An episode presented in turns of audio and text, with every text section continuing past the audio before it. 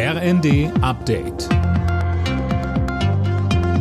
Stündlich neu. Auf den Punkt informiert.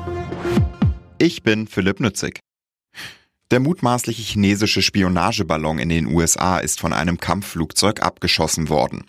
Präsident Biden gratulierte dem Militär zu dem Manöver. Er habe das Pentagon bereits am Mittwoch angewiesen, den Ballon schnellstmöglich abzuschießen. Der Vorfall belastet die sowieso schon angespannten Beziehungen zwischen den beiden Staaten weiter. Laut USA hat der seit Tagen über den USA schwebende Ballon Militärstützpunkte ausspioniert.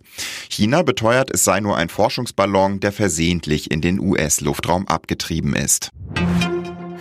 Nach der Entscheidung der Bundesregierung, der Ukraine Leopard-Kampfpanzer zur Verfügung zu stellen, sollen auch andere Länder Leoparden liefern. Allerdings fehlen dort noch konkrete Zahlen. Portugals Ministerpräsident Costa zum Beispiel sagte, viele Panzer seien nicht funktionsfähig. Die Bundesregierung will prüfen, ob Asylverfahren künftig in Afrika durchgeführt werden können.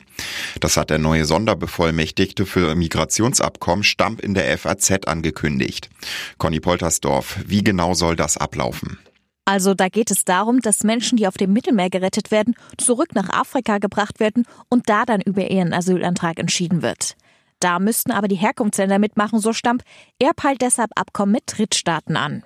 So sollte Deutschland ihnen eine bestimmte Anzahl regulärer Visa anbieten, wenn die Staaten Straftäter, Gefährder und abgelehnte Asylbewerber wieder zurücknehmen. Union Berlin ist zumindest vorerst neuer Tabellenführer der Bundesliga. Durch einen 2 zu 1 Heimsieg gegen Mainz verdrängten die Berliner die Bayern von der Spitze. Außerdem gewann der BVB mit 5 zu 1 gegen Freiburg. RB Leipzig kam in Köln nicht über ein 0 zu 0 hinaus. Frankfurt schlug Hertha mit 3 zu 0 und Bochum besiegte Hoffenheim mit 5 zu 2. Im Abendspiel trennten sich Mönchengladbach und Schalke 0 zu 0.